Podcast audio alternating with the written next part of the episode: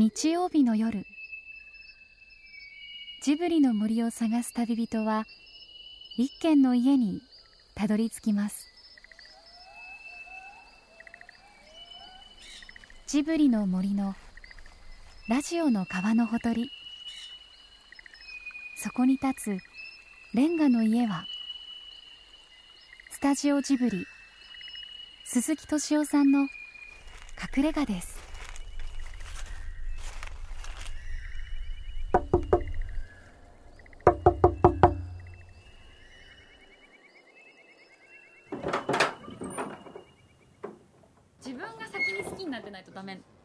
みたいでなんかめ めんどくさいでしょ。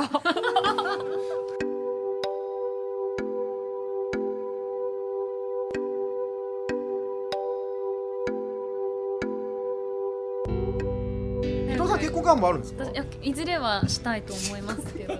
深刻になってきますなんかどうやって人のこと好きになってたんだっけってことすら今私分からなくなってる。うん俺もそうそう。前の振られ方が結構激しかったんでどねどんどんどんどんえっとですね。付き合ってた人に振られたんですか？でも女性に振られるのってあの年を俺ぐらいまで取っちゃうと結構いいもんですよ。味わい深いですもんうん市販台の上に千人が登場違う違う違う。全然全然。あのーこう独身だと僕は結婚してるんですけど独身だろうがなんだろうが付き合ってうまくいった瞬間からどうやっても別れるのとか振られるのだろうなっていうことが覚悟しちゃうから。あ今それが今なのかって思うとあじゃあまた次もあるだろうなと思いますよ。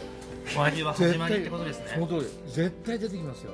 でもももっといいそのさらにもっといい声が出てきますから全然。今夜はジブリ汗まみれ恒例ジブリラブまみれをお届けします。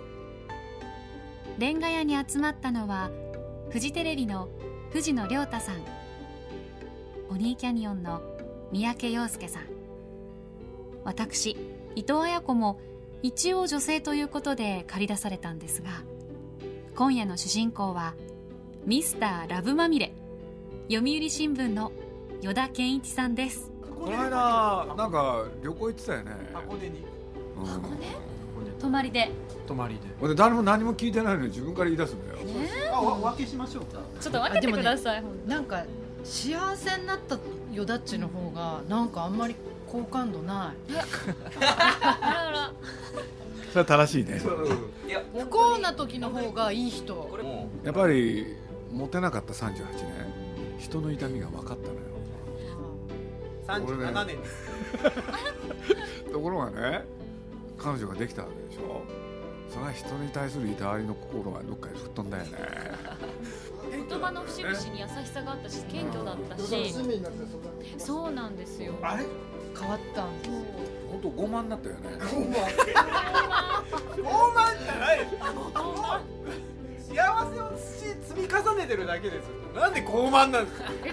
私会うたびにすごいもうどんどんどんどん上から目線の発言をされるようになり藤さんには傲慢になりましたもうなんかものすごいですよね言葉遣いやら態度やらなんか嫌なやつだよねもうねなんかこんな人じゃなかった去年ちょうど1その通り年前に初めてここでお会いしてお話しした時はなんかもっとこ今お話を聞いてる姿を見て勝者のオーラが出てる、勝者のオーラ出てますよね出てますよね勝者のオーラだって出てます出てます僕ら敗者がこういうね。ね。勝ったことがない人は勝ってる時の居住まいがわからないわけ。わかる？このね？伊藤さん早く相手見つけた方がいいですか？私はそうですね。でも本当に深刻になってきました。ちょっとこの笑い方がちょっと嫌な嫌なやつでしたね今。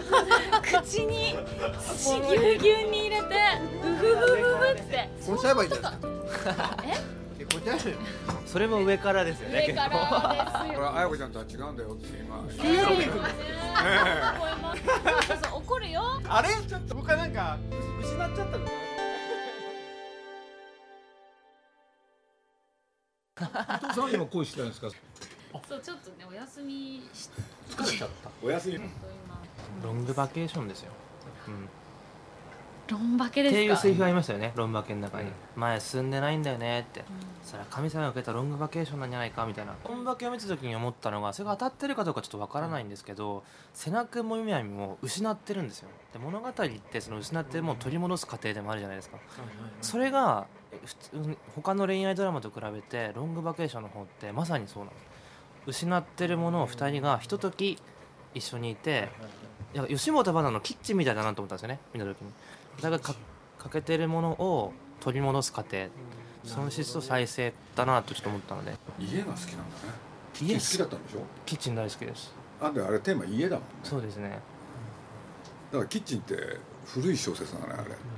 読んだ時にそう思ったもん。前の彼女の時にこう結婚したいって言われたんですよ、で強引にこう婚約指輪買って渡した瞬間いろいろやっぱりみたいなガタガタガタってなっちゃったんですけどえやっぱりってどういうこ要はですね、えっと、結婚しようって渡すじゃないですか。そうするとうーんいや私は本当は今はまだ結婚したいとは思っていないのとかなんか言い出して。ななんなんですか？と難しいわかんないですよね。難しい。難しかったですよね無理やりこう渡してたから俺は結婚するんだ結婚するんだって渡してたから、まあ、最悪な結果に、ね、なったんだけど。いや最悪じゃないです。よかったですよ。かった。よかった。千人よかったよそれ。すごい。すごい。うん。だ どういう意味なんですかよかったって。ってそれで無理に結婚したって。結婚してる人がほらいるじゃないですか自分の周りにね会社の先輩とか。そうするとね少なくともなんか結婚してて楽しそうな人がいないですよねあんまり。そうなんだなんであの墓場感出ちゃうんですかね？か僕はねしたことがないんで分かんないですけど結婚してる人っていうのはねそのあの本当はいろいろいいとこいっぱいあるんだけど人前ではもう地獄だよとかっていうことになってるのか。結婚してる夫婦で幸せな夫婦一人もいないよねって。藤巻さんってそればっかり言ってんだよね。まあ願望も入ってる気もする 苦しいのは俺だけじゃない、誰にでも言ってるでしょ？だから俺なんかねまあへ 変な言い方だけどね。自分の結婚観っていうことで言うとなんつうんだろう。あのー結婚したでしょ？結婚したと同時に何やったかっていうとねなるだけ会わない方がいいかなって気がしたんだよね。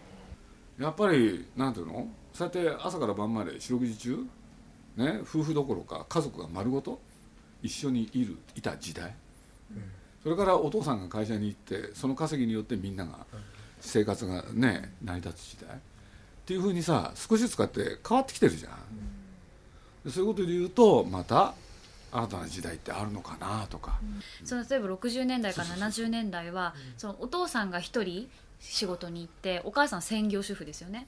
で家族をまあ支えてるわけですよね。でその場合やっぱりお父さんの稼ぎがないと一家は成り立たないお母さんも養ってもらってる立場だっただからそこで役割ができてて私の人生をまあ背負背負ってもらってるわけですよね。でも今って両方働いてるじゃないですか。そう。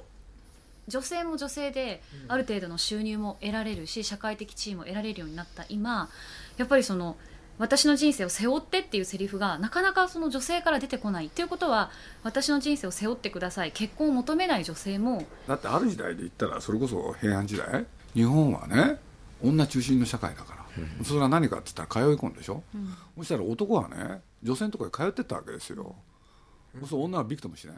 で通ってきた男の人は一人じゃない。2人も3人も4人もいたりしてさ、そうするといろんな子供ができちゃったりするんだよ、そうするとそれを分け隔てなく育てる。そういう時代だってあったんだから。だから時代時代によってさねあの当然で起きた出来事に対して新しい価値を与えてそれでみんなやってきたわけじゃん。だから俺なんかもう、まあ、この番組の中でもかつてね話したこともあるんですけど多分ねあのなんだっけ「予売」っていうのあるでしょ。あれよくできた制度なんだよね。要するに祭りの日だけはそういうことをしてもいい。要するにあの自分のなんだ、えー奥さんがね自分の亭主以外の人とエッチなことをしてもいいと。そうそうすると町のその村のね最大のエンターテインメントはね次生まれたあの子は誰の子だろうっていうね顔見ながらみんなで話し合うわけ。でこれが予売の時代だよね。俺で村によっていろんなねあのなんだルールを作ってねあの多くの村がねあの予売の最大の条件はねあの処女の人は襲っちゃいけないんですよ。で大概ねあの子供を持ってるお母さんだったんですよ。そして男の方はねあの童貞の人がね優先権があるわけ。でそれによってねある種の性教育も行われたの、実に合理的なシステムなのよ。だから時代時代によって本当に違うのよ。これで本当にね10年は短すぎるかもしれないけど20年30年単位でそういう価値観ってさどんどんどんどん変わってきてるもん。そういうことで言えばこれからだってね大きく変わるよ多分。だってさよく言うじゃない。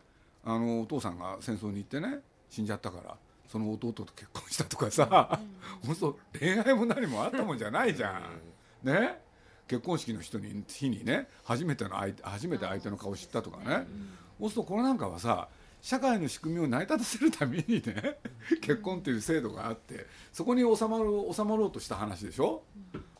だけど昔は恋愛なんかしなくていいから。恋愛する人は何しろ特別だったんだから。だって昔で言ったらだよ。与田ちなんか絶対恋愛はできないのよ許されないね。そう。だってね言ってみりゃさ武男でしょ？分不相応な分不相応なのよ。でもそういうことで言えばねそういうなんていうの差別がなくなったいい時代だよね。いや私にも恋愛をする自由が。そうそうそうそうそうそう。恋愛っていつから始まったんだよ、昔からさ人は恋愛をしてきたのかって。まあ僕らの作品で言うとね「思い出ポロポロ」って実はそのことを真剣に考えた映画なんですよ、男女が付き合うのに恋愛は必要か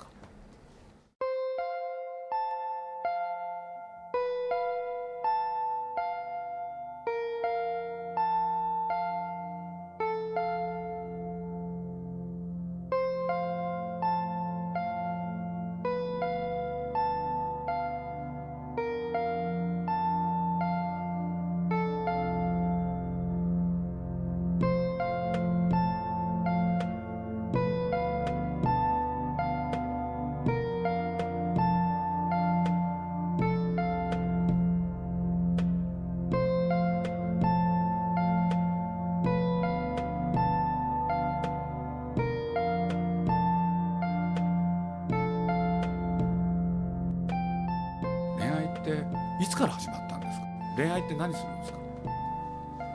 恋愛の時って何するんですか？だからねその時高橋さんに俺ね監督は高橋さんだから「恋愛中の男女って鈴木さん何するんですか?」って言われた。その時にね俺答えたんですよ。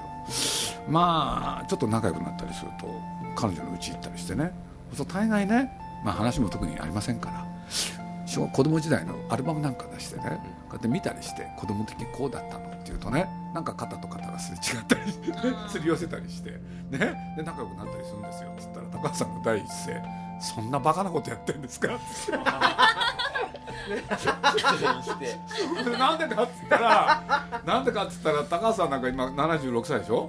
ことここに至るまでその自分の奥さんのね結婚する前の人生何も知らないよアルバムなんか見たこともない。ある？そんなこと必要じゃなかったのよ。大事なのはだって今とこれからだったんだ多分鈴木さんはジブリの映画のために最近の男と女の恋愛事情を知ろうとしているんだと思います。恋愛はどうなってゆくのかを知ることは世界がどこへ行くのかを感じることでもあるからです。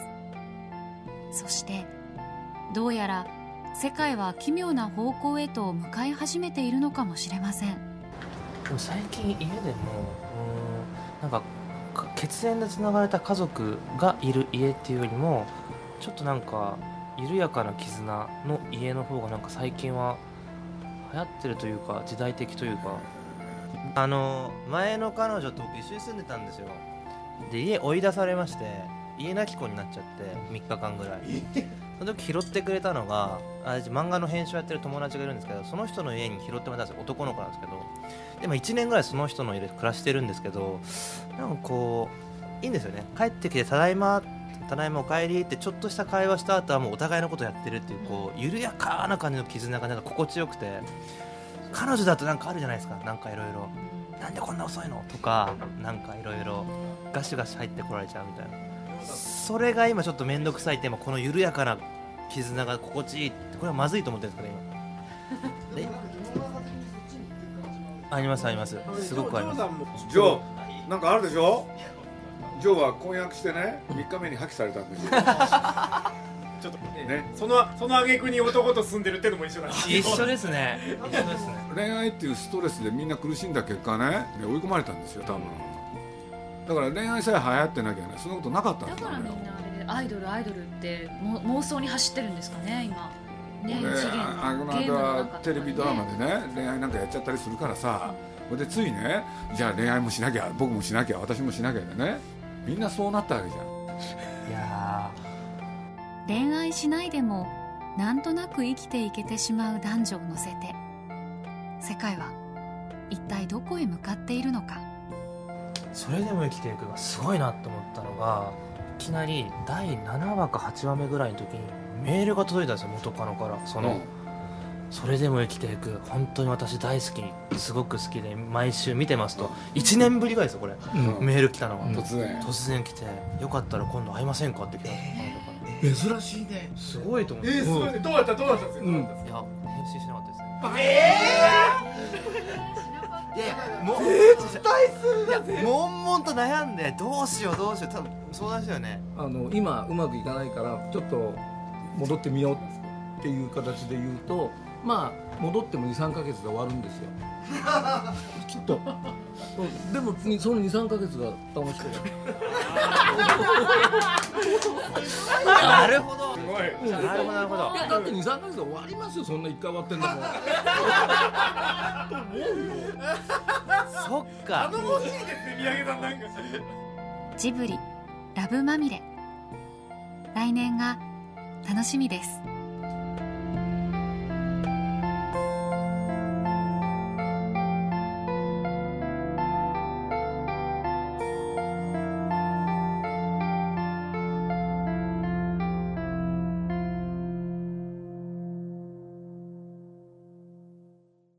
鈴木敏夫のジブリ汗まみれ。この番組はウォルト・ディズニー・スタジオ・ジャパン。JAL 街のホットステーションローソン。アサヒ飲料。日清製粉グループ。立ち止まらない保険 MS&AD 三井住友海上。au の提供でお送りしました。